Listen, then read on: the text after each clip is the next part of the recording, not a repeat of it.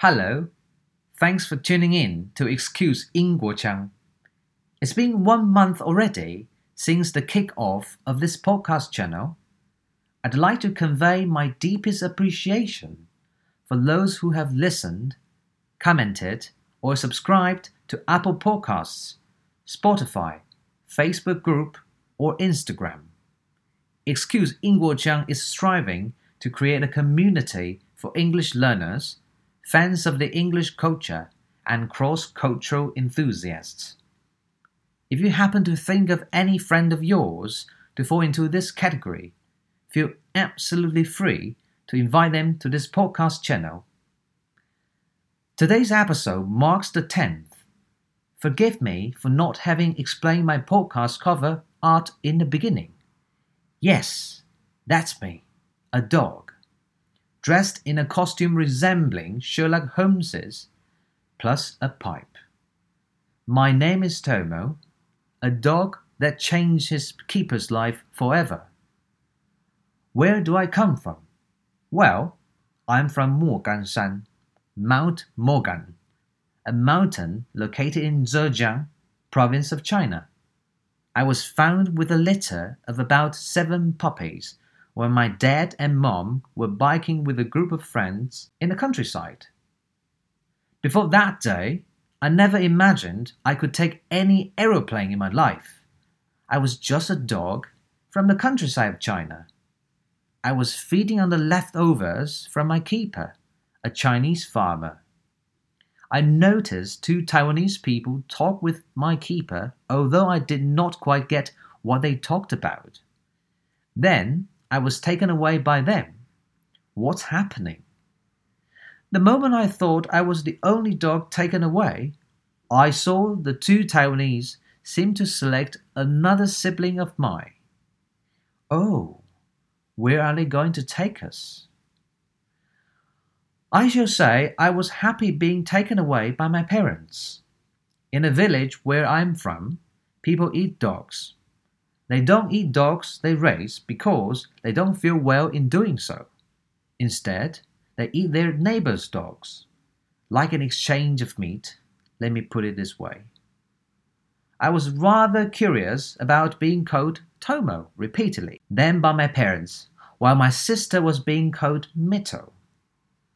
I heard that my name come from the fact that I literally escaped from Moganshan and my sister was called Mito because it sounds like me too, but less silly. Ever since my parents took me to Shanghai, my life as a dog has changed dramatically.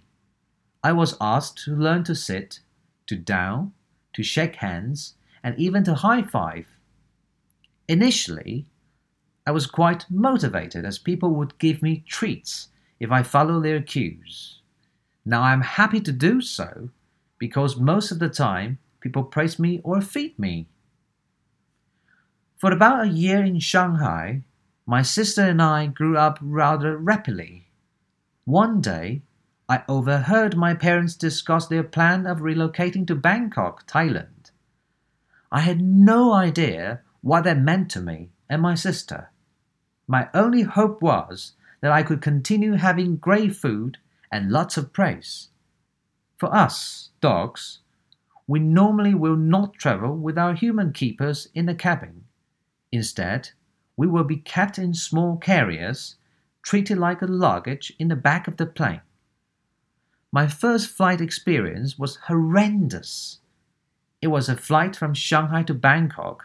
I know many of you haven't taken any flight over the past year due to coronavirus. Neither have I. I was shaken so badly that I involuntarily emptied my bowel inside the carrier. Poor me. I remember when my parents collected me after arrival, I was shivering and daren't come out of the carrier even when the door was open. Bangkok is very different. The humidity, the language, the smell, and even the food are different. Mito and I were pleasantly surprised that we were treated better in almost all aspects. Our parents spent more time with us, teaching us more tricks, hence more high value food, and we went to dog parks more frequently to socialize with other fellow doggies. One day, that familiar discussion came out again. I heard my parents discuss their plans to move to Taiwan. Oh gosh, am I to take an aeroplane again? I really enjoyed Sawadee in Thailand. People seem to be nice. The only exception is that around mid April, I saw street brutality of water fights between humans. And people call it Songkran. Is that how it is pronounced? Oh dear, I hate it when my hair is wet. So then I flew with my parents again. This time was from Bangkok to Taipei. I was told by my dad that this could possibly be my last international flight. Upon arrival, no one was sawadee with one another, but people seemed to talk in the same language as my parents use, which is nice for me. One thing has remained the same, if not more of the case. My parents keep loving me and my sister Mito. That's why you saw me in Sherlock Holmes costume as the podcast cover art of Excuse Ingguo Remember, although I was born in China, some people say I might share roots with Jack Russell Terrier, the dog breed from England. All right. If you find this episode interesting, please subscribe. If you don't, why not still subscribe? Perhaps the next one could be your cup of tea. All right. Until next time, cheerio.